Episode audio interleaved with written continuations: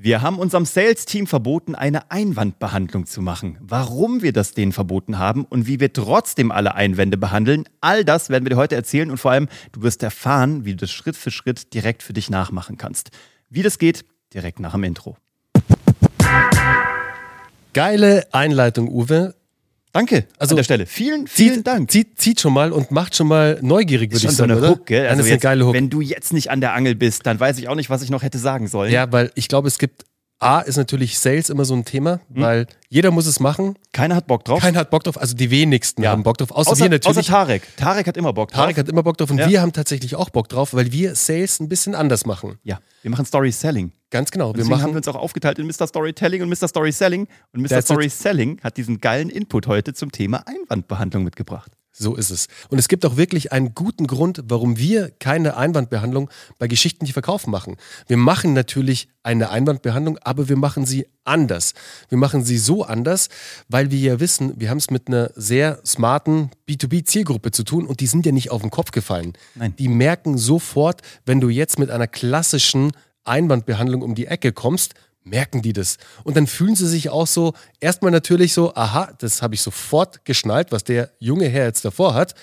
Und zweitens haben sie dann keinen Bock mehr. Da sind die sofort raus. Ja, es gibt halt so ein, es gibt halt ein dagegen. Ne? Es ist so, es gibt Genau. zwei Kräfte, die gegeneinander wirken.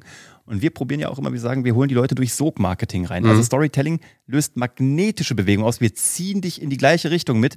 Und Einwandbehandlung ist halt zwei verschiedene Bewegungsrichtungen, die aber gegeneinander drücken.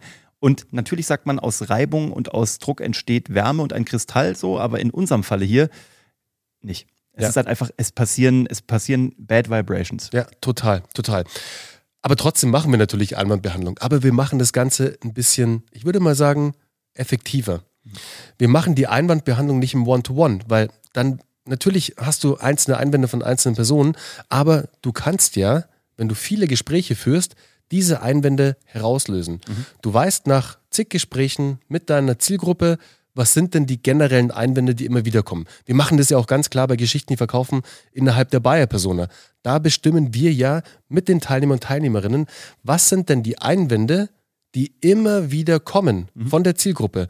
Und das machen wir aus einem ganz einfachen Grund, weil das natürlich die Steilvorlage ist, um Inhalte dafür zu produzieren. Egal, ob es ein Podcast ist, egal, ob es ein YouTube-Video ist, ob es ein Blogbeitrag ist, ob es ein LinkedIn-Beitrag ist, egal was.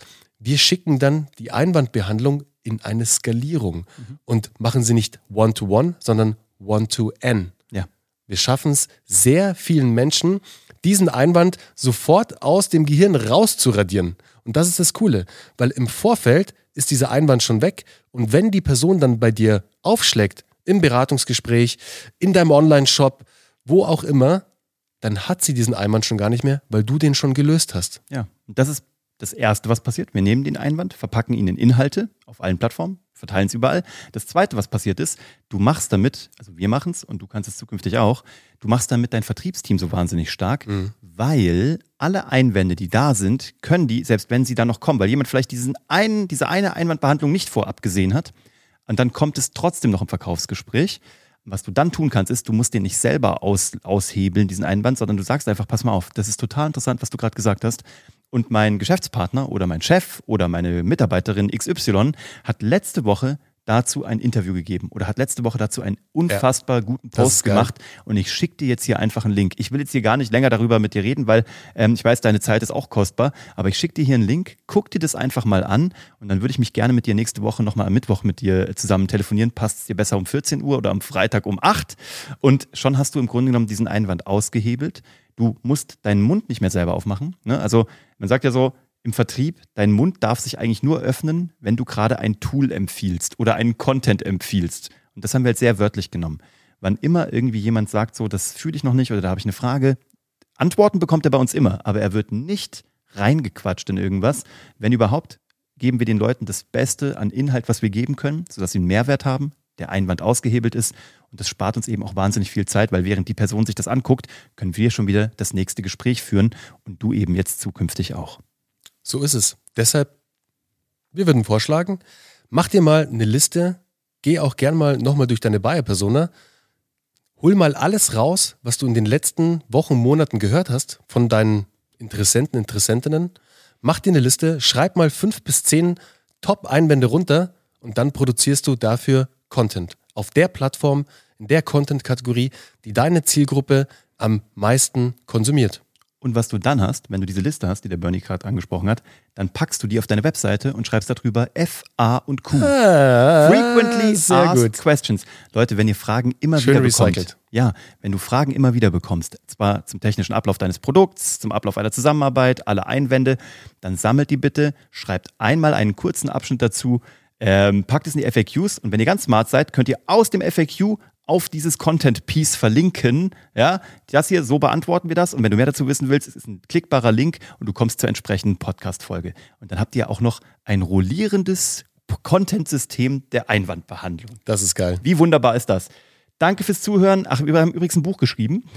Ah, wer, ja, wer genau. ganz neu, Schon wieder ganz- schon wieder wer ganz vergessen, ganz gell? neu in diesen Podcast verdrängt. reingekommen ist. Wir haben ein Buch geschrieben für alle YouTuber, äh, die das hier sehen. Da steht es. Es heißt Mehr Erfolg mit Business Storytelling, wie du mit guten Geschichten Menschen und Mitarbeiter gewinnst.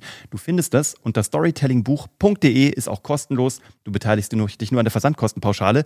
Und für alle, die das hier noch nicht als Video gesehen haben, schaut jetzt unbedingt rein auf YouTube, weil Bernie hat eine neue Brille und sieht damit aus wie ein Kingsman. Und wer Kingsman noch nicht gesehen hat, auch das ein geiler Film. Und danach werdet ihr sehen, dass dieser junge Mann aussieht wie ein äh, britischer Kingsman, ein Verteidiger von Würde, Ehre und Freiheit. Und ähm, allein dafür hat sich das Zuschauen gelohnt. Sieht richtig geil aus.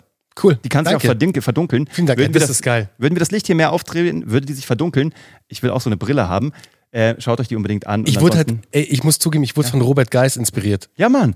Aber von Robert Geis lernen heißt Siegen lernen. Absolut. In dem Sinne, Robert und bis zum nächsten Mal. Ciao. Ciao.